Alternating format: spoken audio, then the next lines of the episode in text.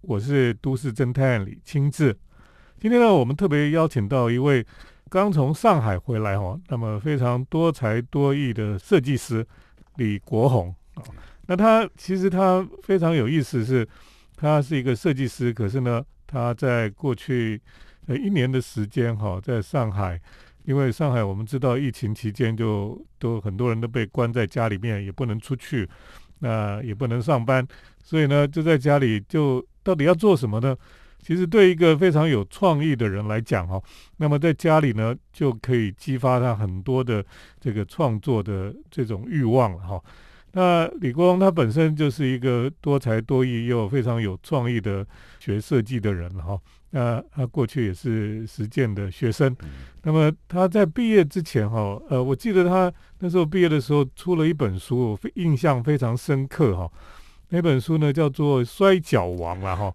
那里面就是画那个摔跤哈，摔跤其实在台湾不是很流行吧哈，可是呢，他是非常喜欢摔跤这个东西，后来他就画了一本书，那那本书非常有意思哈。这个我们先来来欢迎李国恒来到我们节目当中。老师好，老师好。对，那个你你先讲一下哈，为什么你当初会画这个《摔跤王》这本书啊？因为。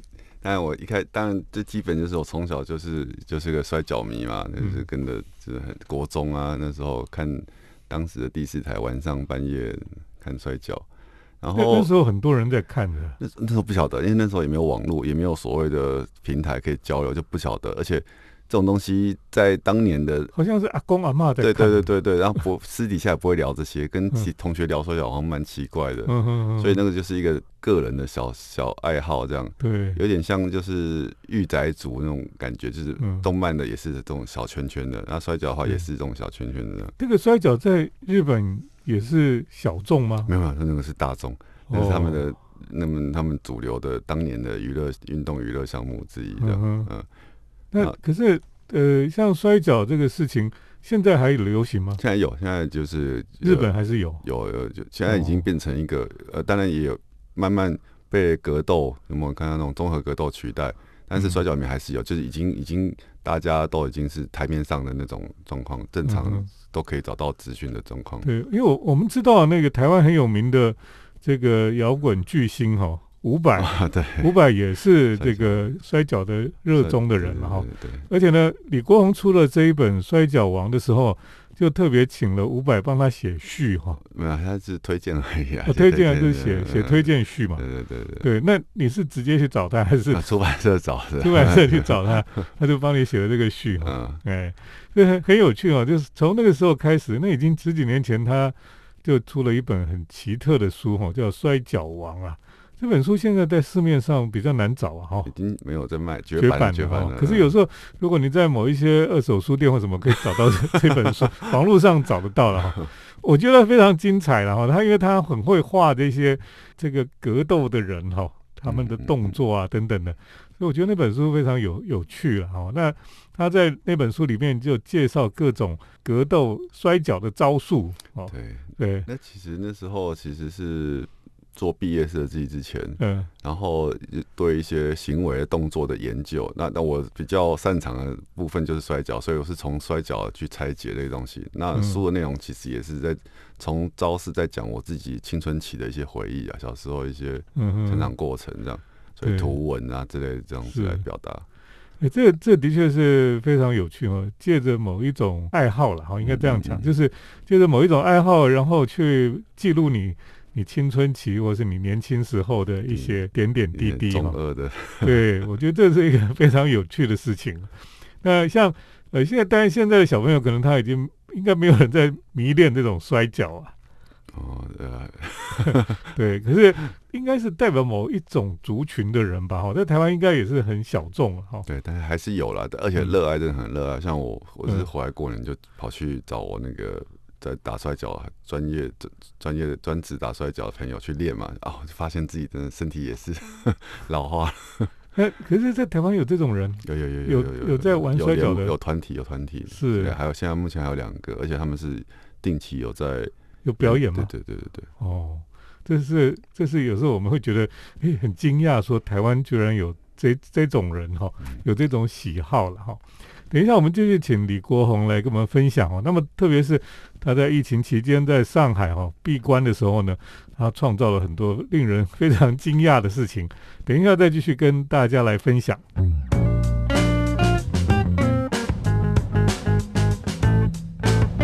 欢迎回到我们建筑新乐园节目，我是都市侦探李清志。今天呢，我们在节目当中，我们特别邀请到了设计师李国宏来到我们的节目当中。那么，刚刚我们在节目当中就跟大家来谈到，他以前在毕业的时候做了一本书，哈，叫做《摔跤王》啊。那特别介绍这个，呃，我们台湾很比较没有那么流行的哈摔跤这件事情。可是他这次从上海回来，哈，他带了一本书送我。那这本书印刷非常的精美，哈。那上面就烫金字，上面就写着。巨人解剖学了哈，就想说这种书到底在讲什么哈？怎么会有巨人解剖学这种书？因为你翻开看哈，哇，这本书非常精彩了。那里面呢，就以这种很像达文西的手法哈。如果我们去研究达文西，你就知道达文西有出有有这个书是达文西的那个解剖的手稿，那画的很漂亮。那李国宏就是模仿达文西这种手法哦。他去解剖巨人了，那这个巨人到底是什么巨人呢？就是这我们讲这个超人力霸王的哈，呃，过去我们就讲是咸蛋超人这种 这种东西哈，那把它解剖，然后用各种知识哈，物理啦，或是各种医学上的、生物学上的知识，去试图去解释这个巨人怎么存在的哈。对，这个我觉得是非常有一点像在日本就讲是这个空想。对。空想什么学是？对对对对，对空想科幻之类的。对，那你跟大家讲一下，为什么你在疫情期间会突然想要做这本书？嗯，做这本书的之前，我是在弄玩那个研究特雷门琴嘛。嗯，然后后来又做一些迷笛乐器，那那个里面需要写程式啊，写程式遇到个瓶颈，我想说好，那我就先做别的事情来放空一下。然后做模型，就我以前也没有在做，就就买了那个粘土回来，想说捏一些什么东西这样。啊，那个还蛮舒压的嘛，对，就做做粘土模型，然后上色这样，然后后来就觉得哎，也蛮有趣的。加上我我之前那个上班的时候无聊会去涂鸦，然后就是画那个超人力霸王啊那种东西。那就想说，哎，我那个几年前画的拿出来，把它做成模型好了，然后就开始做了。对，主要是就是那时候就找一段时间，想要那个那个转移那个当时的遇到写程式的瓶颈，而且没想到那个东西一那个一开始做。就我有放去制作过程，因为我不不不是很懂啦，所以我放去平台上面跟人家交流，问说该怎么做，然后就没想到那个东西很受欢迎，所以我就就一直做下去，这样做做成一本书的量。是，因为哈，这我我也觉得很好奇，是说为什么你以前喜欢摔跤，然后现在又喜欢又喜欢这个超人力霸王，都是受日本影响很深。哎，对啊，那我们那个年代成长都是那那个会那个影响，而且。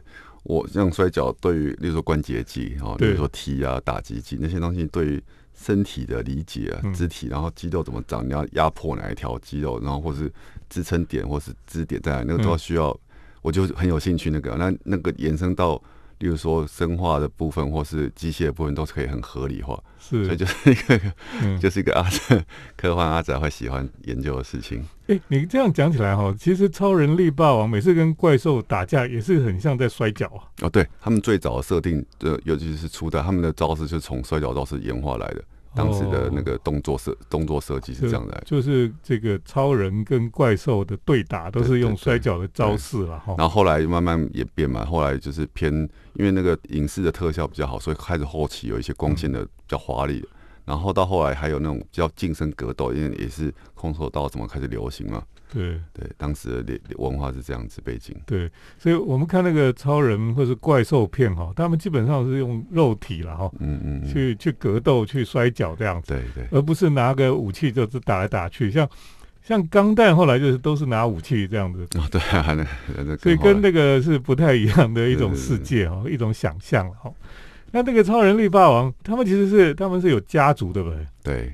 对。他们原本设定里面他们是兄弟嘛，他们是外星人吗？的外星人哦，他们原始设定就是就是是光之国嘛，然后有一个跟人类类似的的人，然后突变嘛，然后变成有变成那样的造型。嗯哼，对，这里面很多想象的空间了哈。所以你说他他们这些人从哪里来？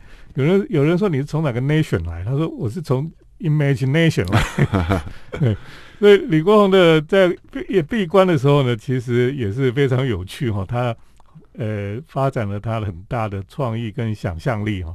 所以这样看起来，他在闭关多久时间？差不多一年的时间。做这些事情超过一年的时间。一年的时间，他虽然在上海被关起来。他也没有无聊啊，他就可以做很多的事情哦。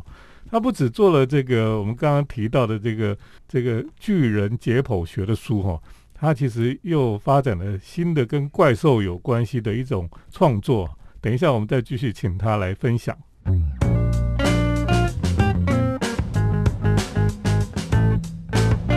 欢迎回到我们建筑新乐园节目，我是都市侦探李清志。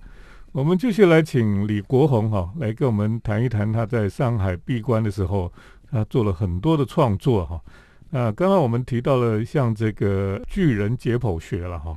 那那巨人解剖学就是在讲这个超人力霸王。超人力霸王呃他们是有家族嘛哈，然后他们的对手敌人就是一大堆怪兽。嗯，那些怪兽也是都外星人嘛？对，都有。那为什么都来？地球有地球自己的原生的古代怪兽，嗯哼，所以那些怪兽每一个都都是都是坏人，呃，不一定有好的，有不得不变成怪兽的哦，嗯，而且都很巨大，是，呃，对，所以不同星球来自不同的人，这个很有趣哈。那李国宏就画了一系列的画哈，是跟这个怪兽有关系了。可是我觉得这个这一系列的画哈，非常的有趣，是因为。他居然是用国画哈的水墨画的方式哈去画这些怪兽，所以呢，他把他的把这组作品呢叫做《怪兽行旅图》了，就像我们在故宫看到这个《西山行旅图》一样啊。那在里面呢，他就画了，比如说像画这个山水画呢，里面就有一个很多山嘛，然后其中有一个很巨大的，很像一座山，可是其实是一个怪兽哦。然后还有。很多这个很有名的怪兽都隐身在这个水墨里面的哈。哎，你为什么会想要用这种国画的技巧去画怪兽？因为其实我那时候我本来还不晓得要干嘛，然后因为做完那个模型的系列的时候，那个大家都还蛮喜欢的，要我继续做怪兽啊，用那个风格就很适合生生物风格。那其实我那时候自己也遇到一个反想一个反省啦，就是。我开始在意那个流量，然后然后开始在意那个点击，我就不不一开始我不是为了做这件事情，一开始只是为了做做好玩的嘛。然后如果说我继续符要要要符合大家的期待后，那我就是直接做，那流量怎么会会在嘛？然后我就不想这样子。然后刚好最后一个角色也是《超能力霸王》里面他的八零的那个最后角色，他也是遇到当时的尴尬问题，嗯，电视台跟制作公司。两边的意见不合，然后为了收视率，所以就妥协。这作品其实就卡在刚刚，我就刚好这个反思，所以我就决定了，那我不要再做，我要画图，好久没画，那我特地去选一个我从来没画过的，哎，就是水墨，要去买那个书，水墨画入门的山水片，然后花鸟片啊那些的来研究，这样，所以就就开始。你以前没有很会画水墨画，没画过？没有，没有那么认真画过。以前就是那种什么用泼的啊，用撒的，就是交作业嘛。所以那现在就就画一画就会画了，嗯，那你也太厉害了，对啊。然后他画的这个像里面哈，呃，画了一些虾子哈，很像那个齐白石画那种 那种虾子啊，什么可以吃的东西等等的。可其实那个虾子是呃那个怪兽里面有一只叫巴尔坦星人的哈，巴尔坦星人非常有趣，是因为他我后来才发现他原来他画的哈，他有画一张水墨是。有一个巴尔坦星人，然后他后面有两个比较淡的，像他的影子一样跟在后面哈。那他旁边的题的字就是叫做巴巴巴尔坦星人，三个八就是说哦。后来我才知道，原来巴尔坦星人会分身的哈，对对对，所以他就会分成好几个跑出来这样。所以他用水墨画就很巧妙的把这个事情哈，把它传达出来了哈。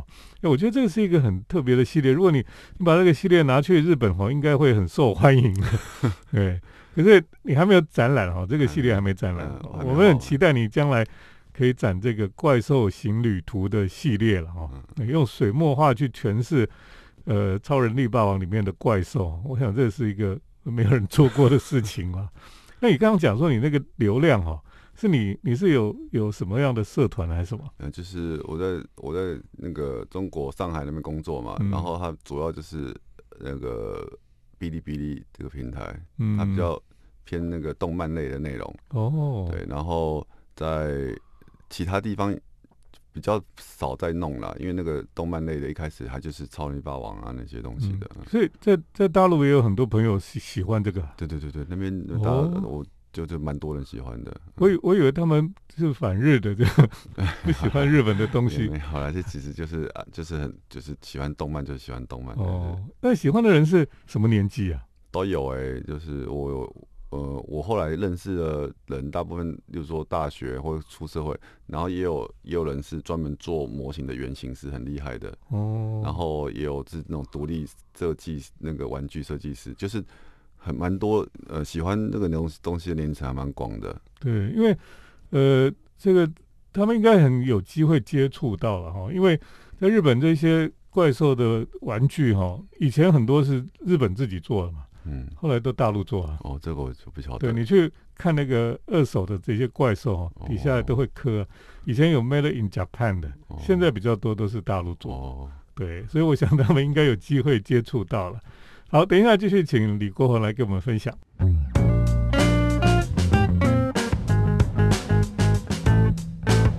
我是都市侦探李清志。呃，我们今天在节目当中特别邀请啊，从上海回来的李国宏设计师。那么他在呃过去一年呢，在上海闭关的时候呢，就做了很多的创作了哈。那我们今天也介绍了他从呃从。不是从小了，从那个刚毕业的时候，我画了一本书哈，叫做《摔跤王》。那么这次他回来呢，就带了他最近的创作，包括这个《巨人解剖学》这本书哈，印制的非常精美，但是外面买不到吧？对，是自己偷偷。也是限量出版这样。对对对，自己印自己自己编辑，编的很棒。那谁买啊？就。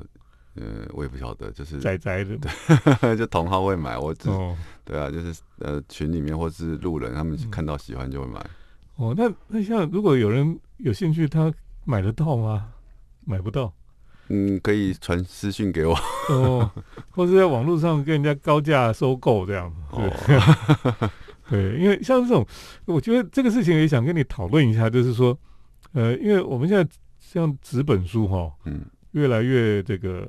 在市市场上越来越低迷嘛，嗯，是啊，对，那不是像你这种书，是不是将来会走向一个一个这个地步，就是说出版社好像没有用了，那私人自己就自己编自己就可以做了。我其实没有想到那么多，哎，就是因为我只是觉得这东西，因为大家我在。应该是说，我整个过程都是在平台上都有一些跟人家分享，我怎么去捏它，然后怎么上色啊，设计的理念是什么？为什么摆这个字？都都讲这个，甚至它生物学的部分，然后再有有拍剪拍成影片嘛，上传嘛，所以大家都知道我这过程，也在中间有看到我有什么地方都会给我建议，等于是大家一起创作，所以当我这个有那种参与感，对，然后我做出来的时候，其实那个东西其实是一个怎么讲，算是类似集体创作的一个一个作品集这样。所以本来我最早一开始是要做抽奖，因为那个平台都会有 抽奖，对，想说可以增吸一些粉嘛，增粉嘛。然后平台本来就有一些小的奖金啊，我就想说，你你讲一下，你说你那个平台上有多少粉丝啊？一万多，一万多人，嗯，不多了，都是喜欢这个的。对对对对，哦，所以他们都会热烈参与这样。对对，这个很有趣。对，我觉得这个部分就很有趣啊。对，那也是因为你。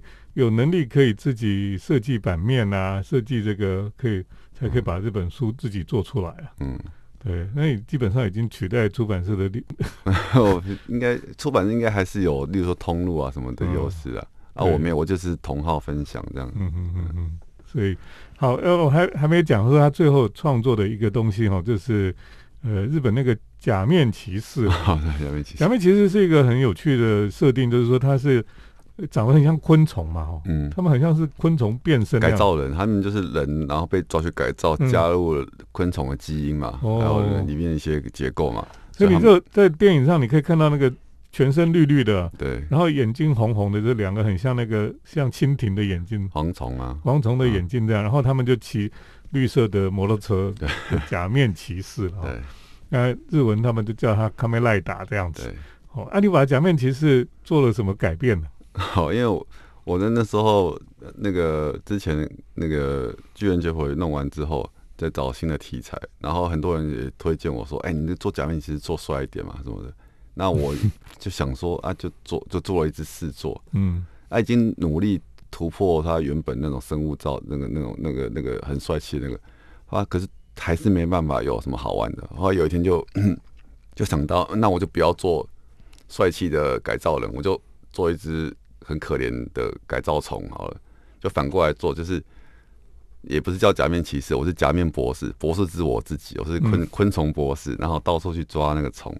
啊，那个虫就是加入人类基因的虫，嗯，就跟跟原本的设定是相反的，对，所以虫会有人类的特征，然后假面骑士的那个身上的那个颜色，嗯哼，那个那个涂装颜色，例如说什么裤子啊，什么皮带，就是变成昆虫形形态这样，对。对，然后整个过程就是假面就是一个博士去抓虫，然后抓回来之后去分析剖解剖，然后把它做成标本，放在标本盒的过程，对，他还做出那个。假面类很像虫的假面骑士，然后还有它的幼虫，还有它的蛋这样子，然后就用那个图钉，就是把它钉在那个板子上，那是虫虫针，虫针哈，把它钉在那个板子上面，就像像昆虫标本一样。对对对。那细看是有点恶心的哈，可是就是觉得哦，你怎么会想这样的事情哦？这也是他一一系列的不同的创作哈。呃，今天我们很开心哦，李国宏来到我们的节目当中了哈。哎，我我觉得这个事情很有趣，是因为他一个人哈被关在上海哈，然后他居然可以在一年之内，他创作了好多东西啊，而且还包括他做了一台那个叫什么特雷门琴哦，特雷门琴哦，而且他自己还自己无师自通就摸索，然后就自己会演奏这样子，所以你可以想象哈，如果一个人哈，你如果被关在一个地方关一年哦，他可以做很多事情啊。那我们看历史上也是很多人，他被关在监狱里面，他就写了很多这个世界很有名的著作出来。所以有时候被关也不是坏事哈，被关有时候让我们专心可以去去创作了哈。好了，我们这个李光宏最近又要回到上海去了哈，我们期待下次他可以回来跟我们分享他新的创作。好，好，谢谢国宏今天来到我们节目当中，也谢谢听众朋友的收听。我们接下来呢是。都市侦探的咖啡馆漫步单元，都市侦探的咖啡馆散步，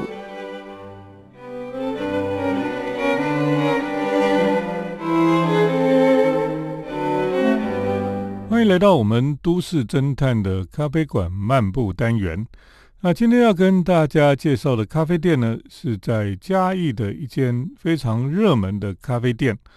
那我们知道嘉义就是一个木头房子很多的一个城市哈，所以这个他们也发动了这个所谓的有一些保留的呃鼓励措施了哈，所以很多的老房子呢最近都被整修哈，重新开店，可是呢都还保留着木造建筑的特色，所以呢我们去嘉义市区走走一走哈，就可以发现嘉义有很多老房子哈。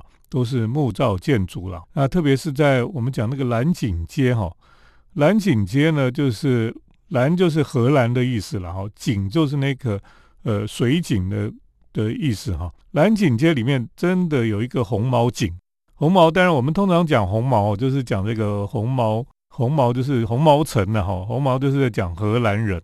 那居然那个那个水井哦叫红毛井哦，就是在大概三百年左右的历史哈。那他们那时候可能是荷兰人的建设吧，就挖了一口井在那个地方。那那个井现在都还在，在路边呢哈，你还看得到。而且他们还有立一块牌子在旁边。呃，蓝井街这附近哈，其实就有很多很热闹哈，然后有很多小店，木头房子很多哈。在那个地方呢，你可以找到非常有趣的店哈。那我今天要介绍这个咖啡店呢，叫做木商咖啡了哈。木头的商人哈的咖啡，为什么呢？因为这个房子哦，其实就是我们在一般在嘉义常常可以看到哈，甚至南部的城市都可以看到这种两层楼的木造建筑了，已经蛮旧了哈。可是呢，这个木造建筑呢，听说早期哈，最早的时候，它曾经就是木材商人的店哈。那你知道，因为在嘉义呢。是阿里山的木材都运下来哈，那到到嘉义市，呃，嘉义的制材厂或是卖木材的地方很多。这个房子以前也是木材厂，那这个现在改成咖啡店了。那个老板的品味非常好，他把这个两层楼的老旧的木屋哈，他就把它整理的非常优雅。你知道吗？它立面上面哈，所有的铁件的设备哈，全部都把它漆成黑色的，就是他把那个彩度降低了。它的二楼呢，本来是这个就是我们平常那种不锈钢的铁栏杆呐哈。他把铁栏杆也都把它漆成黑色的。那么，呃，二楼那个小阳台上面就会摆那个我们通常那个呃冷气机的户外机哦，都会摆在那个地方嘛。他把冷气机的户外机哈也把它漆成黑色的，所以呢，整栋房子哈就整个彩度就降低下来。那么呢，房子就显得非常的淳朴跟简单了哈。那就有点像我们在。在京都看到的那些房子哈，那个它的墙壁啊，它立面都是黑色的哈，非常的质朴了。那它门口呢，就挂着这个呃门帘哈，就像京都一样。整栋房子非常的淳朴简单了哈。那进去呢，一楼主要就是吧台跟后面的厨房哈，然后你要走一个比较陡的这个木梯上到二楼哈。二楼就是座位区了哈，那其实座位不多，那它还不像有一些小老的咖啡店哈，就为了要多一点人可以坐在里面，他就摆了很多座位。那么这个地方呢，它就座位就其实没有那么多，有一张大桌子，有一张四人坐的比较小的桌子，啊，还有有靠窗的位置，然后还有这个就只有没有桌子的几个座位这样子。那他希望大家哈上去哈，他指定你座位的时候，你就好好坐在那边了。为什么呢？因为你不坐在那边哈，他说，因为那个房子哈，你不能大家都挤在一个角落，大家这个诶并坐或什么，因为那个房子是木造建筑哈，他怕太多人在上面哈，这个房子可能会那个载重哈不平均呐，或是某一些地方可能会载重超重这样子，所以它也是老房子也有它的限量哈，就是。人数限量的这种考量哈，那当然这个店哈，老板非常有礼貌，而且非常优雅。它不像一般的那种热门的咖啡店哈，都非常的这个很傲气哈，还有不耐烦这样子。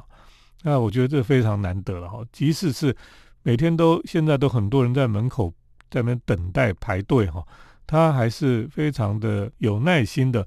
跟客人来解释哈，然后来说话，所以即即便是要等等比较久哦，可是呃客人都会觉得这个老板这样不错，他也不会生气了哈。那店里面呢就供应咖啡跟松饼为主哈，他们的松饼有不同的口味，有巧克力的，有抹茶的哈。那这些松饼呢，呃是当地也是非常不错的松饼哈。那另外呢，就有各种咖啡哦，在这个地方，所以呢，这个咖啡也很好喝，这个松饼也非常好吃哈，然后又是一个木造的建筑哈，觉得非常优雅哈。那我觉得那个优雅跟人有关系哈，那个店主人如果是一个优雅的人，这个店哦，大部分就会变得蛮优雅的。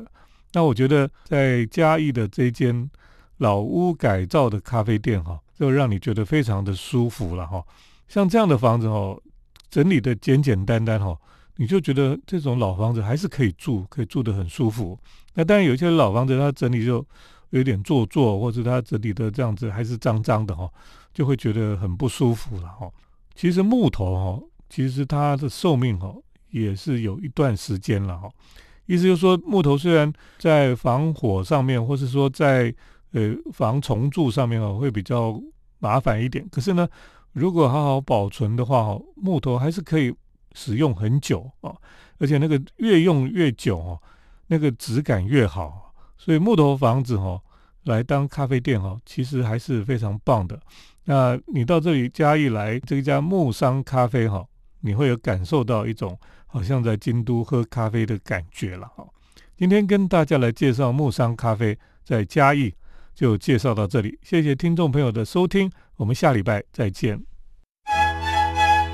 城市的幸福角落，来杯手冲单品，享受迷人的香醇世界。